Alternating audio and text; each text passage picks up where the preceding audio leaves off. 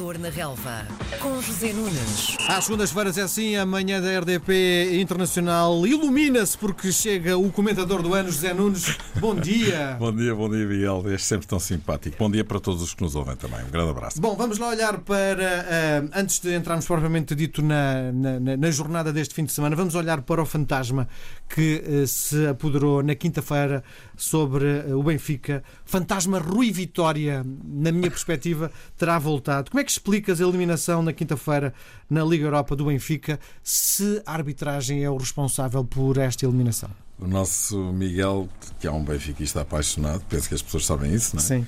Sente sempre de forma bastante intensa, eh, enfim, eh, os acontecimentos, sejam eles positivos ou negativos, relacionados com o seu clube. Hum, não, não creio que a arbitragem seja eh, motivo suficiente para justificar esta surpreendente eliminação, e eu diria quase até pouco explicável, do Benfica do acesso às meias finais da Liga Europa, que é uma fase já muito adiantada de uma competição internacional, basta ver a notoriedade e a visibilidade que mesmo na Liga Europa as meias finais têm, não é? Eh, há quatro equipas de um lado, Liga dos Campeões, quatro equipas do outro, Liga Europa, e já não há mais nada, porque já foram todas para casa e o Benfica é uma delas e não deveria ter sido. Mas uh, indiscutivelmente o, gol é marcado em fora de jogo, isso é absolutamente claro. Isso levanta imediatamente a tal questão de não haver vídeo-árbitro na Liga Europa, o que não faz realmente sentido nenhum. Não há qualquer justificação para isso. A UEFA tem dinheiro para dar e vender, tem dinheiro para tudo e para mais alguma coisa.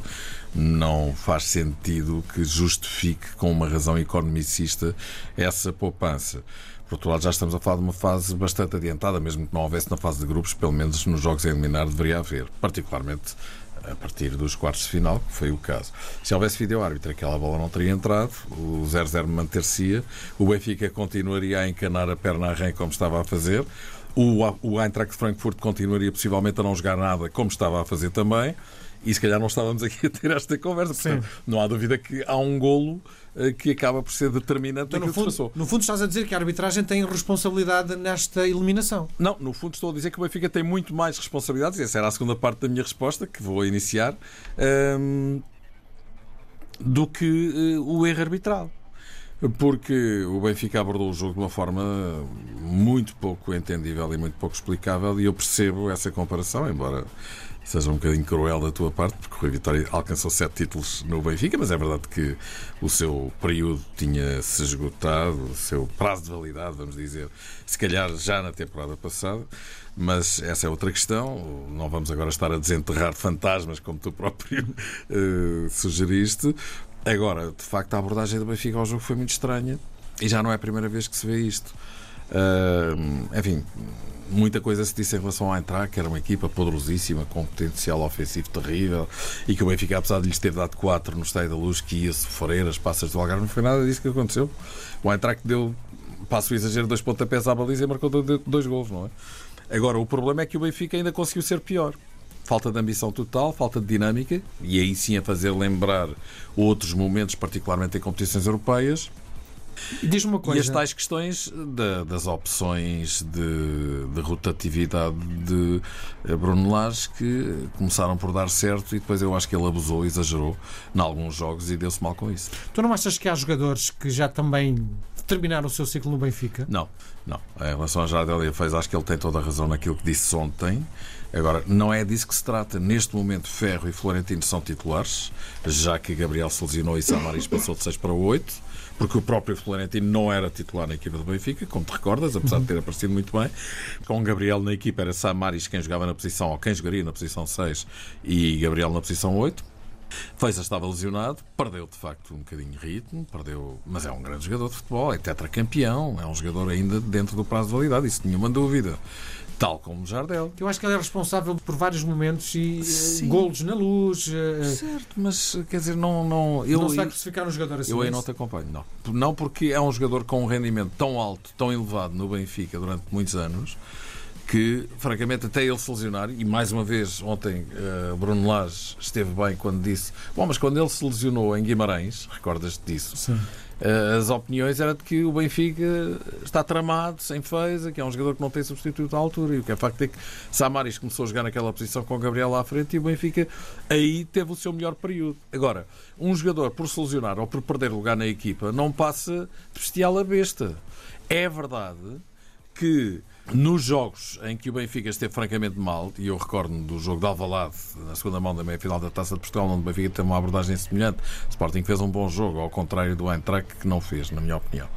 E, e, e também nesse jogo eh, em, em, na Alemanha, na quinta-feira passada, não há dúvida que Jardel e Feza não estiveram bem, isso é indiscutível. Agora, daí a dizer-se que eles eh, estão arrumados é outra questão. A minha questão, ao meu ponto, e vou fechar esta resposta, é mais este um acesso às meias finais da Liga dos Campeões, independentemente de estares a lutar pelo título, tac a tac, ponto a ponto, palmo a palmo, com outro adversário, neste caso o Porto, não justifica para chegar a um momento tão importante numa competição europeia que mexas na equipa daquela forma. E dou-te o exemplo de Sérgio Conceição que joga sempre com os mesmos. Uhum. E a Liga dos Campeões até é mais exigente do que a Liga Europa. Aí é que eu não consigo entender as opções de Bruno Lage.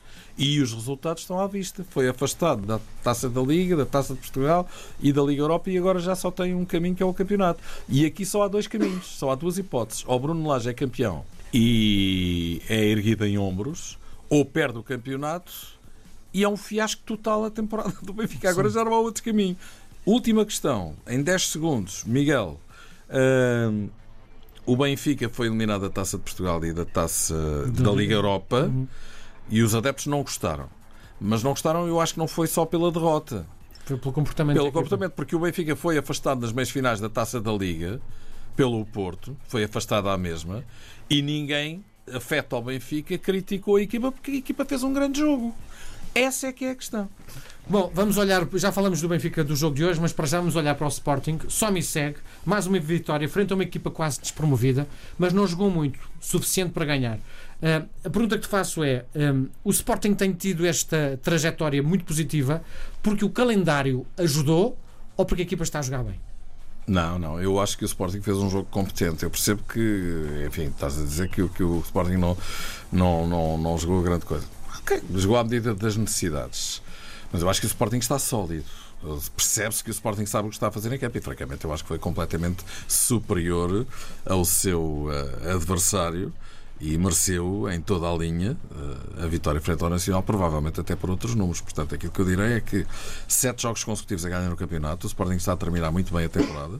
E, eh, enfim, a jogar assim, vejo com alguma dificuldade que o Braga consiga ainda apanhar o terceiro lugar, mas vamos esperar para ver.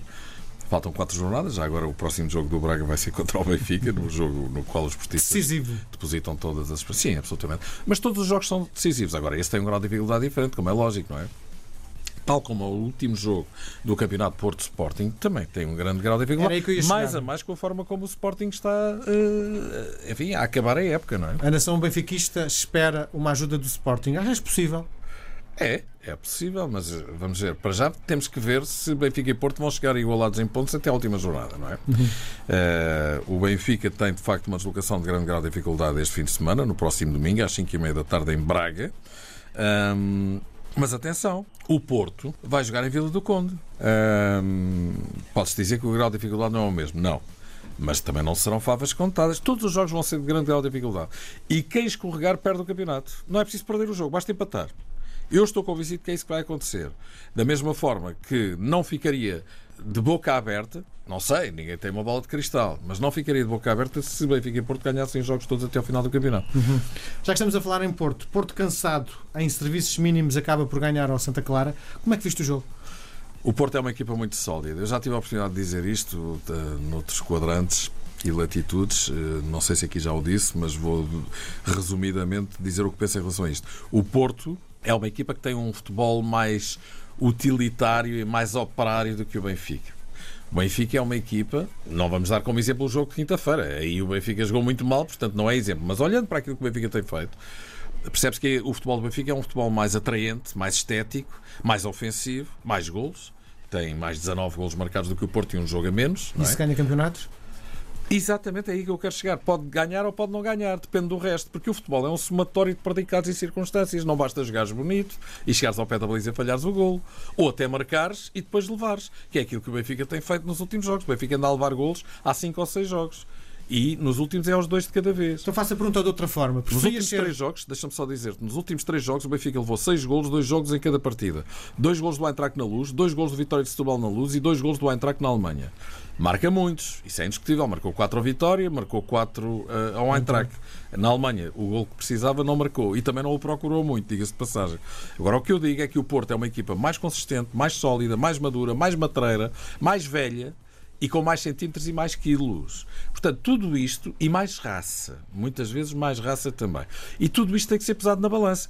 Parece haver mais talento do lado do Benfica, mais criatividade, mais estética, como eu disse, mas isso não ganha campeonatos por si só.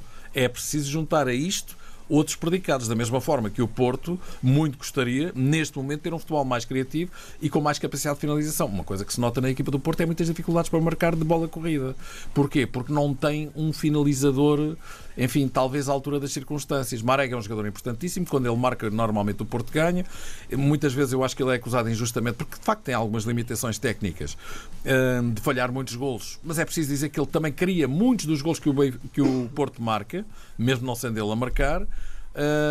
Mas de facto talvez falte um goleador ao Porto para dar mais corpo uh, à materialização do seu futebol ofensivo.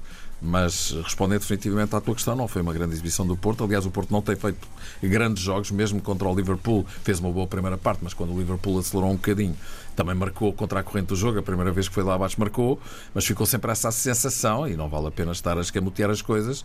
No caso do Benfica, é inexplicável e até estranho e surpreendente pela negativa que o Benfica tenha sido eliminado pelo Eintracht. O Benfica poderia perfeitamente estar nos meios finais da Liga Europa. No caso do Porto, não havia hipóteses, francamente. Eh, o Porto perdeu por 2-0 em Liverpool, o Liverpool jogou uma parte não é? Na segunda parte tirou o pé da tábua. É verdade que o Porto podia ter marcado um ou dois gols em Liverpool, indiscutivelmente, mas aquilo que nós vimos é que, por exemplo, o Porto marcou, já depois de estar a perder por 2-0, creio eu, no, no, Dragão e com 25 minutos da grande intensidade, o Porto fez tudo para marcar e poderia ter marcado. Mas o que é facto é que logo que o Porto marcou um gol, o Liverpool cresceu outra vez e marcou mais dois. Portanto, a diferença é muito marcada entre, uma, entre o futebol português, não é só o Porto. Se fosse o Benfica ou o Sporting, estaríamos a falar da mesma coisa. Claro. Existe uma diferença enorme de qualidade entre uma coisa e outra. Mas em todo o caso, não há dúvida que o Porto tem predicados que o Benfica não tem. O Benfica marca muito mais gols, sofre muito mais. O Benfica tem 17 gols, eh, tem, tem 26 gols sofridos, o Porto tem 17, por exemplo, não é? Uhum. Que é uma diferença enorme.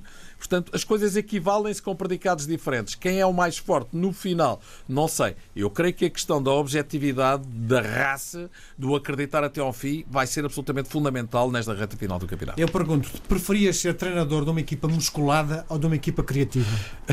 a tua pergunta é muito inteligente. Eu dir-te que gosto de ver futebol bonito e bem jogado. Toda a gente gosta, não é? Uhum. Mas não há dúvida nenhuma que Uh, o que importa em futebol é marcar e não sofrer e marcar e ganhar o maior número possível de, de, de golos. No outro dia, o Tony, num programa de televisão comigo, creio que já te falei nisto, estava a falar justamente nisto, naquela célebre final Brasil-Itália, final não, quartos de final, do, do Campeonato do Mundo de 82 em Espanha. Espanha. Itália ganhou. Brasil tinha um, uma, equipa, equipa do outro mundo. era uma loucura, não é? Zico, Falcão. Sim, Sócrates, sim. Eh, bem, é, era uma loucura, não é? E Toninho Cerezo, nunca mais acabava. Júnior, enfim. O pior era o guarda-redes. É verdade. E o ponta de lança também não era grande coisa. O Serginho, que jogou aqui, na... era grande, mas não era grande coisa. E jogou aqui no final da carreira, jogou, andou por cá, na, no, no Marítimo, a ganhar o dele. Mas. Uh, em relação a esse jogo, aquilo que me recordo é que o Brasil estava a dar show e a Itália marcava. Depois o Brasil empatava, a Itália voltava a marcar, o Brasil empatava. A Itália ganhou 3-2, um hat-trick de Paulo Rossi, que Sim. tinha. Teve preso. Exatamente. Quase para não ir. É verdade, é verdade. E chegou lá e teve o seu momento de glória, foi o melhor marcador do campeonato do mundo, foi campeão do mundo e ainda marcou um quarto gol nesse jogo que foi anulado por fora de jogo, que realmente não existia.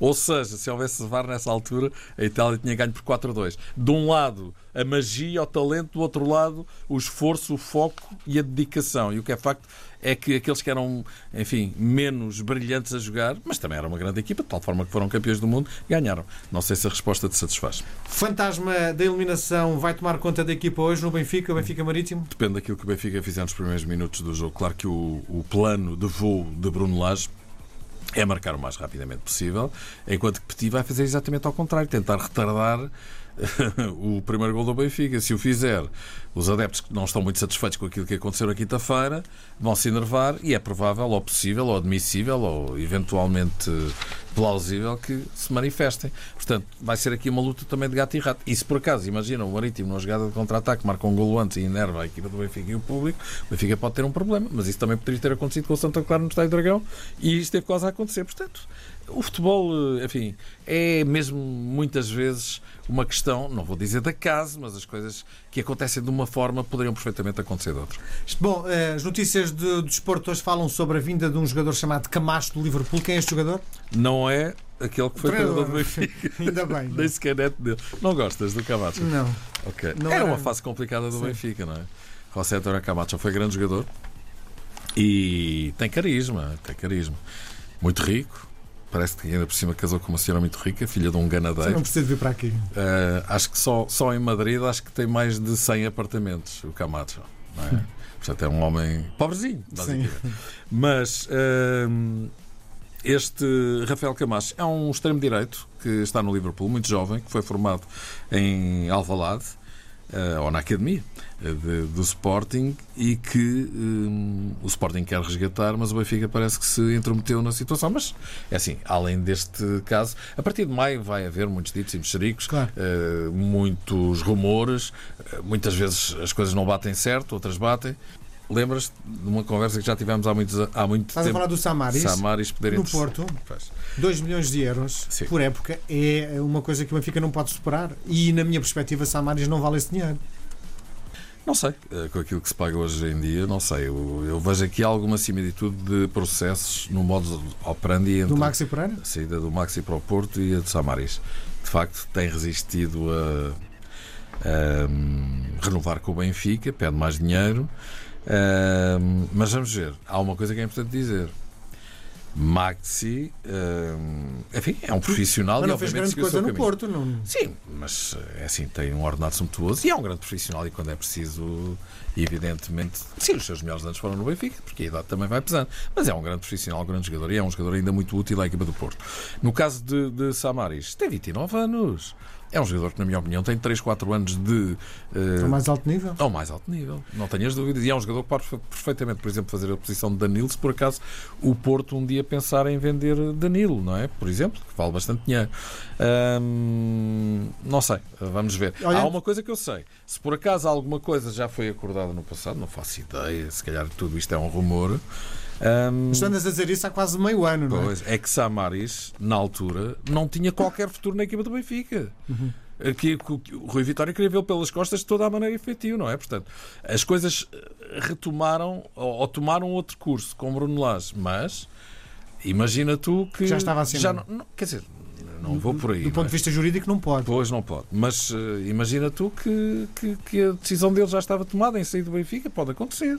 Portanto, mas ainda se especula com outra coisa. Quer dizer, mas isto das especulações agora são mais do que muitas. Olha- Por exemplo, de Rui Patrício poder regressar e ao Benfica ainda cima. Será que isto tem alguma ponta de verdade? Não sei, não faço ideia. Rui Patrício é um grande guarda-redes, está a brilhar na Premier League, está obviamente a ganhar muito dinheiro. Wolverhampton, Jorge Mendes, o Wolverhampton pode estar interessado em vários jogadores da equipa do Benfica, mas é assim, isto vai dar pano para mangas agora nos próximos meses e nunca mais vai acabar até se saber se é verdade ou se é mentira. Seja com estes nomes, seja com muitos outros nomes Pois, que vão estar em cima da mesa. Porque dizem também, eh, dos jornais de hoje, Servi e Sálvio estariam na lista de dispensas do Benfica. O Benfica deixa de ter esses extremos que eram. eh, na Sálvio minha... tem contrato renovado, como tu sabes, mas muitas vezes os contratos renovam-se a pensar justamente na cláusula indenizatória em caso de rescisão ou de venda, não é? Uhum. Portanto, vamos esperar para ver. Para fecharmos a nossa conversa, temos que falar no Passos de Ferreira. Volta ao convívio dos primeiros do campeonato. Tem um treinador, Vítor Oliveira, que é um verdadeiro mestre na subida de equipas à Primeira Liga. Ele não teria capacidade de, de treinar um dos grandes? Vitor Oliveira é um mestre, é um grande homem, conheço, é uma simpatia, é um homem muito honesto de- de- no seu trabalho e no seu trato. Uh, um homem que infunde respeito, que tem feito um- uma carreira fantástica, 11 subidas é qualquer coisa de extraordinário. Ele não tem esse stress, esse tipo de preocupações, mas respondendo definitivamente à tua questão, eu acho que sim. Acho que Vitor Oliveira merecia, justificava a aposta de um clube de grande dimensão. Um, e já há muitos anos passaram isso não aconteceu. Se ainda vai poder acontecer, não sei. Uh, creio que enfim, é um homem com muitos anos de carreira e isso já poderia perfeitamente ter acontecido. Muito bem, sabe quem fala quem sabe e quem sabe é o comentador do ano, José Nunes. Um grande abraço. Um grande abraço e boa semana, Miguel. Às segundas-feiras, José Nunes comenta a jornada desportiva. Esplendor na Relva, às 10h20, na RDP Internacional.